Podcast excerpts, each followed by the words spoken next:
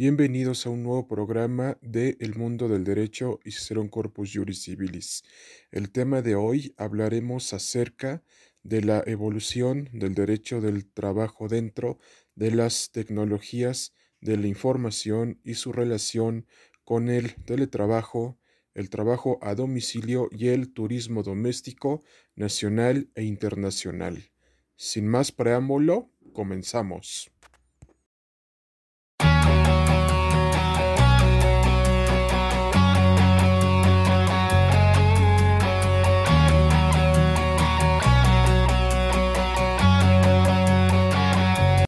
Nuestra comunidad jurídica se les hace de su conocimiento que las figuras jurídicas del teletrabajo y del trabajo a domicilio en casa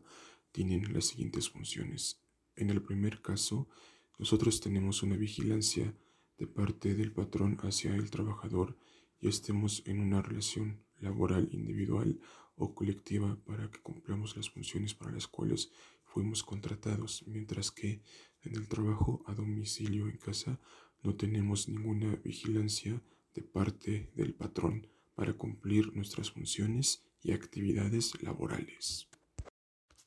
Como ustedes verán, mis queridos radioescuchas y oyentes, la actual pandemia del virus SARS-CoV-2 COVID-19 ha generado que nosotros nos tengamos que adaptar a nuevos cambios tecnológicos, en este caso a las plataformas de videoconferencia llámese Zoom, Microsoft Teams y Google Meet. Y esto precisamente ocasionó que los patrones abusaran de la modalidad del teletrabajo porque mantenían a los trabajadores horas y horas sentados en una computadora en videoconferencias largas y tediosas, lo cual ocasionó un desgaste físico, psicológico y emocional para la clase trabajadora.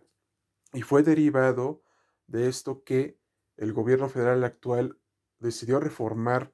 la ley federal del trabajo en el sentido de que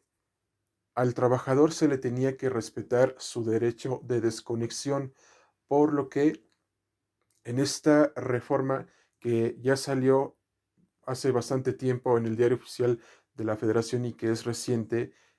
en, la modalidad del teletrabajo se establecen ciertos requisitos mediante la elaboración de un contrato o de un convenio que se deben de tomar en cuenta. El nombre y domicilio del trabajador,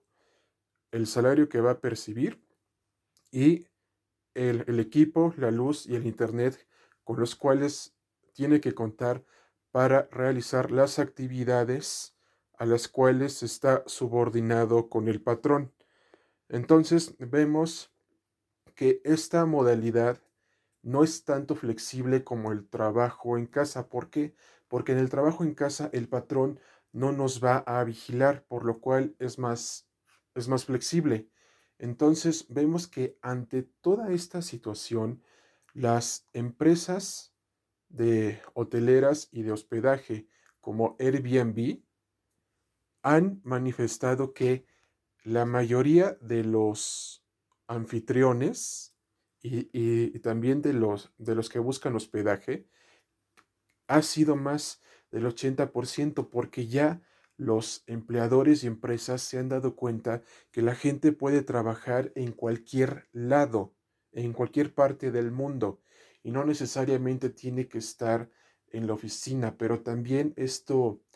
ha presentado abusos en el sentido de que se abusa mucho de la de la figura del teletrabajo. Entonces, se deben de mantener ciertos tiempos y horas para que el trabajador pueda cumplir con su trabajo y además tenga ese derecho de desconexión para que no se le aturda y le cause un desgaste físico, psicológico y emocional.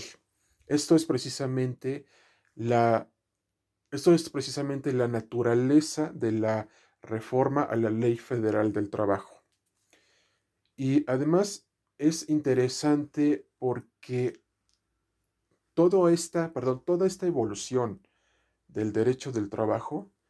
ha ocasionado que el propio derecho laboral ya no sea tan arraigado, es decir, ya no esté tan arraigado como antes lo, lo estaba desde la época de la revolución hasta la entrada del siglo XXI y es precisamente que a partir del año 2020 se vio toda esta evolución tecnológica que cambió para siempre la manera en que nos relacionamos con nuestros semejantes, nuestros amigos y especialmente en nuestro trabajo. Por lo cual, estos nuevos cambios tecnológicos vinieron para quedarse y actualmente han cambiado para siempre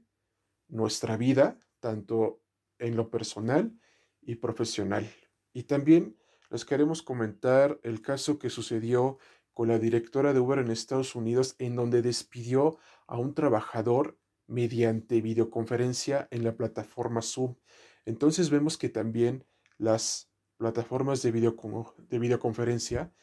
pueden tener valor probatorio en el sentido de que para que tengan ese valor y fuerza legal se debe de exhibir el equipo, perdón, el equipo de cómputo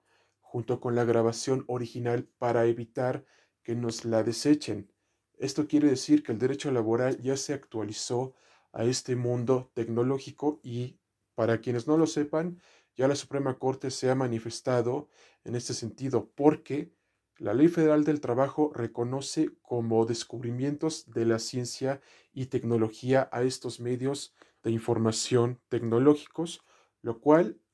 será bastante interesante de, de analizar en un posterior podcast. Por lo que estamos ante una evolución tecnológica radical y total que cambiará para siempre las relaciones laborales del siglo XXI.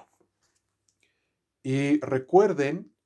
que ustedes forman parte de nuestra comunidad jurídica.